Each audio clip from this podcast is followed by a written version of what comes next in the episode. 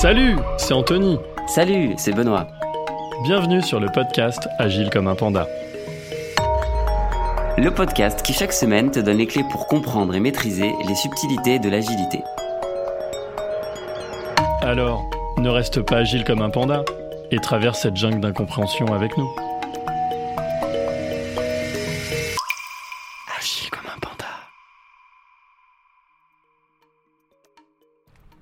Cette semaine sur le podcast Agile comme un panda, la suite de l'interview d'Imad. Après nous avoir longuement parlé des value streams, il va nous expliquer comment les financer.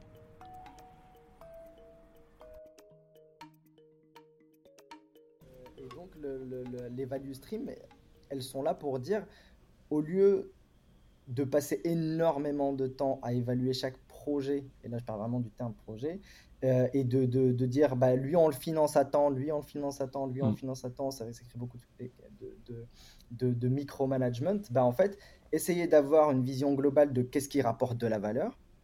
Et et, euh, il y a un input, il y a un, un output, l'output c'est la valeur.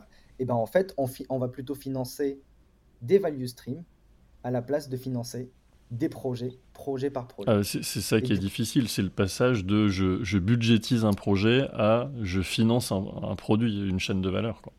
Exactement. et- et du- et du coup, euh, euh, comment vous, comment vous l'avez concrétisé, ce passage? Bah, bah, bah, du coup, là, euh, en fait, euh, nous, ça a été. euh, c'était même là quelque part un petit peu avant, parce D'accord. qu'on n'était pas en mode projet, on était déjà en mode produit quelque part. Ah, ok, donc euh, Ah. oui, le- la, la culturation agile et vision produit était déjà euh, faite. Quoi. était déjà en place. Ok. Ouais, ouais, ouais, c'est clair. Et, et, euh, et du coup, bah, en fait, euh, ça, ça permet, euh, ça, ça nous a permis quelque part de visualiser en fait ça et de se dire, bah, euh, en fait, ce que ça facilite, c'est la prise de décision stratégique. Par exemple, j'ai euh, euh, j'ai une chaîne de valeur, acquisition de nouveaux distributeurs, j'ai une autre chaîne de valeur, euh, engagement des utilisateurs. Mhm.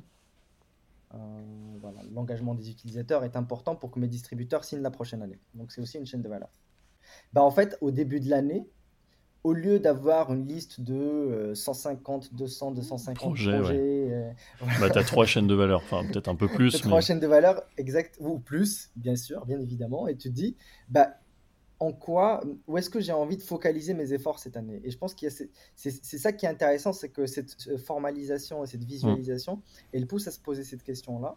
C'est euh, com- comment est-ce que je focalise mes efforts? Et, Mm. euh, et, est- et, et ça pose la question de la stratégie aussi. Mm. Donc, Oui, parce que euh, tu as un lien beaucoup plus direct avec bah, des thèmes stratégiques et, et des OKR que tu peux mettre en place. quoi. C'est Exactement. c'est moins préfiltré. Après, ça va peut-être un peu euh, redispatché quand on va parler d'épiques, de features. Mais finalement, tu as une vision euh, un peu plus, euh, plus simple. Quoi. Parce que souvent, dans les boîtes, euh, tu, tu sais, dès que tu as des, euh, t'as des euh, groupements de projets, tu sais, on essaye toujours d'inventer un nom de projet sexy ou alors avec des acronymes, c'est plus ou moins drôle, ou, etc. Là, au moins, c'est clair. Tu es sur euh, le thème stratégique, euh, en gros, feed de, de mes clients. Au moins, ça parle à tout le monde et personne ne te demande l'acronyme. quoi. Non, non, quand Ouais, on travaille sur cette chaîne, bah, le but, c'est ça. Et au moins, tout le monde l'a en tête. Quoi. Et ouais, et puis surtout parce que euh, c'est c'est- c'est- c'est facile de dire euh, il faudrait s'organiser autour de la valeur, euh, mais c'est Ah, Comment tu le fais vraiment quoi? com- comment tu, comment tu le fais vraiment? Ça, c'est c'est une autre question. Et, et du coup, moi, je trouve que les value streams euh, et la, la formalisation, visualisation de ces, de ces process, de ces chaînes de valeur, euh, aident à ça. Parce Mhm. qu'en fait, on va, on, on va s'organiser vraiment autour du fait de, de soit raccourcir la value stream, qu'elle soit plus rapide, soit maximiser la valeur à la fin. Ouais, en fait, Euh, finalement, et- ton travail, ce travail, c'est de dire tiens, j'ai une value stream, euh, on va dire v, V1 à la base, et finalement, Mhm. les projets, produits que tu vas faire euh, dans le cadre de cette value stream, ça va être de rationaliser. Et, et le fait de la modéliser, c'est ce qui va faire euh, émerger les projets. Exactement. Et- et- fait- exactement. Et ça fait émerger les projets. Et en fait, euh, ça nous, enfin, ça permet aussi, tu vois, de, des fois de, enfin, bien, bien évidemment, ça permet de prioriser parce que ça, ça- c'est censé mettre d'accord à, à peu près tout le monde. Euh, c'est dans le sens où, euh, euh, je donne un exemple très concret, Mhm. il y a une feature à développer. Et, et, puis là, on se rend compte qu'il y a un goulot d'étranglement au niveau des, des, des, plateformes de démo. Mhm. On a des sales qui sont sur le terrain, ils sont avec leur smartphone. Euh, nous, par exemple, on, produisait euh, des logiciels pour, pour les agriculteurs et les éleveurs. Mhm. Donc, nos, vendeurs, ils étaient sur le terrain, dans les champs. oui, juste, juste à part, il faut que les gens comprennent. Aujourd'hui, les agriculteurs, agricultrices sont méga modernes. Enfin, pour beaucoup d'entre eux, ils sont méga équipés, ils sont euh, réellement technophiles, donc euh, c'est ah, pas, enfin, d'où euh, d'où ITK en fait, parce que s'ils n'étaient pas technophiles, ITK n'existerait pas. Et du coup, bah, bah voilà, nos vendeurs sont sur le, sur le terrain. S'il y, a, y a un goulot d'étranglement au niveau des, de, de, leur capacité à faire des démos hyper rapidement, hyper sexy sur le terrain, bah là, ça pose un problème. Mhm. donc, donc et, ça, ça, ça, arrive très tôt dans la, dans la chaîne de valeur. Euh, ah oui, ouais. Par exemple. Hmm, donc, donc, euh, donc, euh, et, comment donc voilà, ça permet, ça permet facilement de prioriser ce genre de choses et de, et de faire des, choses qui finalement ne pas cher, mais qu'on aurait peut-être délaissé par. C'est ce que j'allais dire. Du coup, le lien avec le lean budget, par exemple, comment vous avez dit je finance cette value stream concrètement C'est quoi la différence? Bah, en fait, le, le le, lean budget, nous, on n'est pas allé jusqu'à vraiment euh, le, formaliser, euh, le mettre en place euh, en tant que tel. donc, donc, on avait encore des. Des finalement, par, par C'était les premiers pas de lean budget, au même titre que vous aviez fait des premiers pas safe avant de le mettre en place. Quoi. Exactement, c'était les premiers pas Et puis c'était quand tu y étais. Potentiellement, ITK le fait aujourd'hui. Exactement, exactement. Donc, euh, donc ça, c'était les premiers pas. Mais, euh, mais du coup, rien que le fait d'avoir, d'avoir les value streams, en fait, on a, on a bénéficié de tous les avantages euh, en début d'année et en continu de, de, priorisation, de faire émerger, comme tu dis, les, les features, de faire émerger les besoins, de clarifier les choses et de de faire quelque chose de visuel en fait. Finalement, quand on revient aux bases. Oui, ça permet de le, ouais, de le, le, rendre visible. Quoi. Ouais. Et c'est en ça que c'était du budget, du lean budget, c'est que j'imagine en faisant ça, c'était plus facile pour vous de dire à l'intérieur de cette value stream pour lesquelles j'avais un budget, finalement, mhm. comme avant, mais ça devient peut-être plus facile de dire euh, ah bah finalement sur telle euh, mission de la value stream, bah, on va reallouer plutôt les fonds ici parce que on voit que ça arrive euh, tôt, euh, tôt dans, dans, la value stream et que c'est vraiment un, point euh, crucial quoi, pour continuer justement cette value stream avec les clients. Quoi. Ouais, carrément. C'est plutôt cette partie-là qu'on a, qu'on a implémentée ouais, et que, dont on a bénéficié.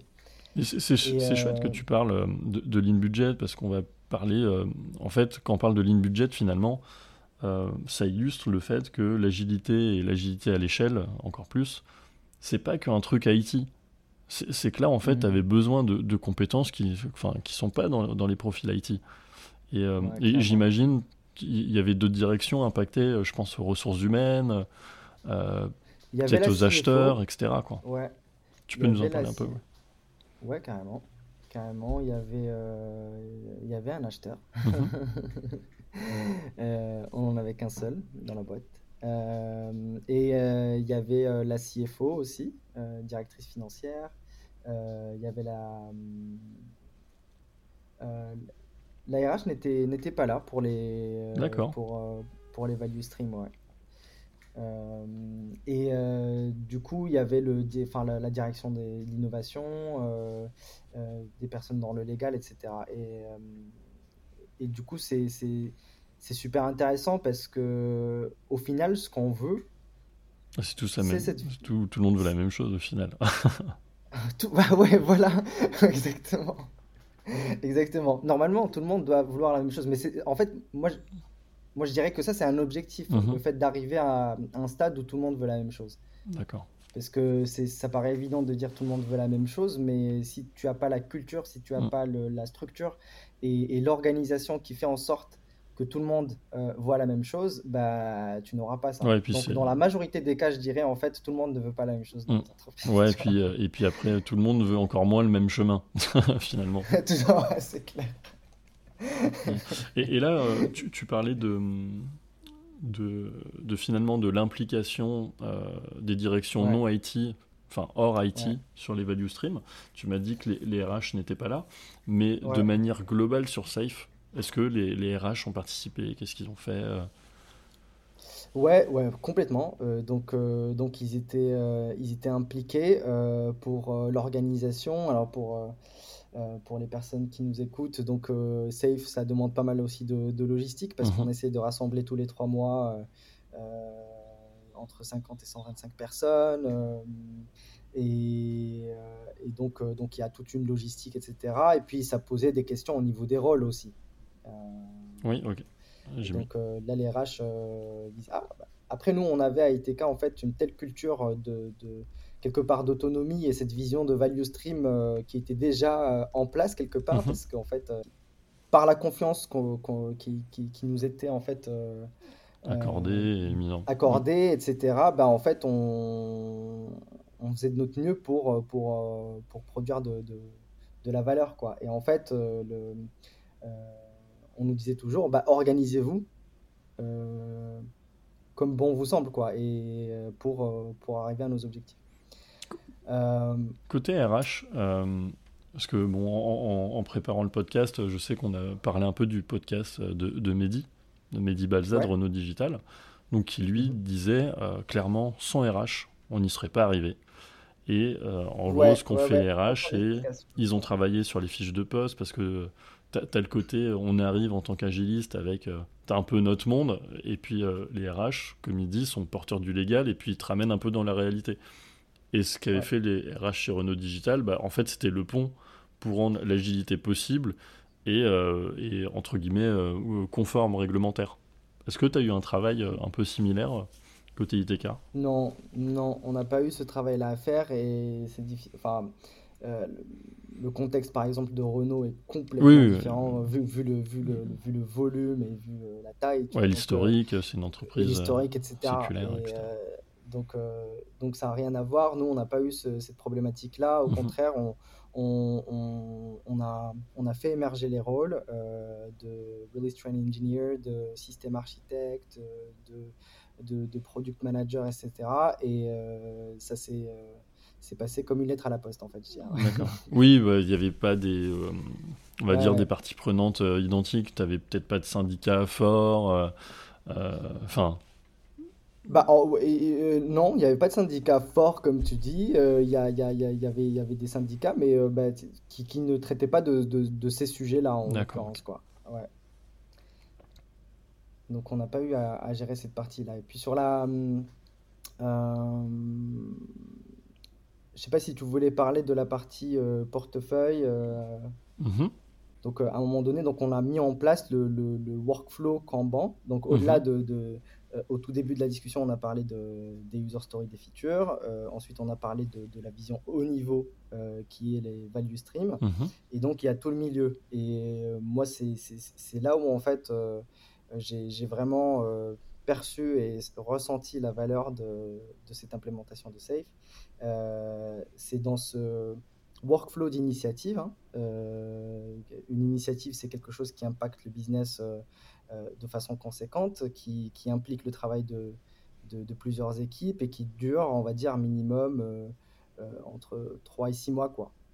Et, et, du coup, bah, en fait, ce portfolio-là nous a vraiment permis d'avoir une vision globale, de prioriser en continu euh, de donner un cadre d'analyse euh, des, des, initiatives et de les faire passer euh, tu vois, dans des dans des, dans des étapes différentes jusqu'à l'implémentation et, jusqu'à la livraison. Et ça, pas au niveau de la user story, pas au niveau de la feature, mais au niveau de l'initiative qui est un élément de travail encore plus, plus gros, entre guillemets. Ouais, donc et, du coup, finalement, c'est là où tu vois la valeur de Safe. Quoi. Ouais, c'est là, là, moi, c'est là principalement où, j'ai tiré le plus de valeur. C'est pas nécessairement là où il y a plus de valeur dans Safe dans l'absolu, mais. Euh, ouais, c'est ce qui t'a marqué en fait, finalement. C'est ce qui t'a. Exactement, ouais. Ok. Euh, du, coup, pour, euh, pour conclure, je passerai sur un truc un peu, un peu différent. C'est que là, bah, on parlait d'ITK, vraiment passage à l'échelle, donc l'agilité, on va dire, poussée à son extrême. Aujourd'hui, tu nous as dit que tu étais CTO d'Olivia, qui est une petite boîte. comment tu vis l'agilité? Bon, je pense qu'il est par nature, mais c'est quoi ta différence de quotidien? bah, en fait, là, c'est totalement différent et ça, ça, ça fait aussi une, une prise de conscience parce que là, l'agilité, les, euh, les cycles, aujourd'hui, pour moi, ils sont d'une semaine, ils sont pas de trois. Euh, ah, vous passez de quoi De 70, 80 personnes à, euh, à beaucoup moins, j'imagine. Là, on est. ouais, à beaucoup moins, beaucoup moins. Et, et du coup, donc plus simple de mettre les, les, les, les personnes, euh, les personnes d'accord, euh, plus facile d'aller discuter avec les utilisateurs aussi, parce que mhm. c'est ça le, les fondamentaux de l'agilité, plus simple euh, d'itérer. Et donc moi je profite de beaucoup d'enseignements que j'ai eu auparavant et beaucoup de, de test and learn, et pour, pour les, que j'applique aujourd'hui à, à, Olivia, qui me permettent de d'être en permanence à, à, l'écoute en fait de, des utilisateurs du marché et de faire coller euh, la technique et, les itérations qu'on fait sur le produit là-dessus. C'est pas plus compliqué que ça. Donc là, de toute façon, l'agilité, euh, enfin, j'imagine vous êtes tous dans le même bureau, limite, ou alors tous en, en ah bah, remote, mais vous êtes, euh, on est en remote, vous êtes tout le temps connectés ensemble, donc c'est beaucoup plus facile. Exactement. Ouais, ouais. ok, bah au moins c'est chouette et on voit vraiment la différence entre finalement l'échelle. En plus là, c'est vous, c'était la grosse échelle type que tu mets sur les camions de pompiers et là, c'est euh, bah, de l'agilité euh, pure, quoi. Exactement, pure, je dirais. Ok. Et je pense que l'enjeu, c'est d'essayer de, de, la garder à l'échelle, ouais. Yes. Et c'est pas une tâche facile. Ok, et eh ben merci beaucoup, Imad. Euh... Avec grand plaisir, merci à toi. Ouais, J'espère que cet épisode vous a plu. Et puis, si vous avez des questions à poser à Imad bah, n'hésitez pas, il est sur le Discord, comme ça je te force à, venir sur le Discord. Euh, et puis si vous voulez voir ce que Imad fait aujourd'hui, vous allez sur olivia.fr, donc c'est avec un H, H-O-L-I-V-I-A, je vous mettrai le lien en descriptif. Merci à tous. Merci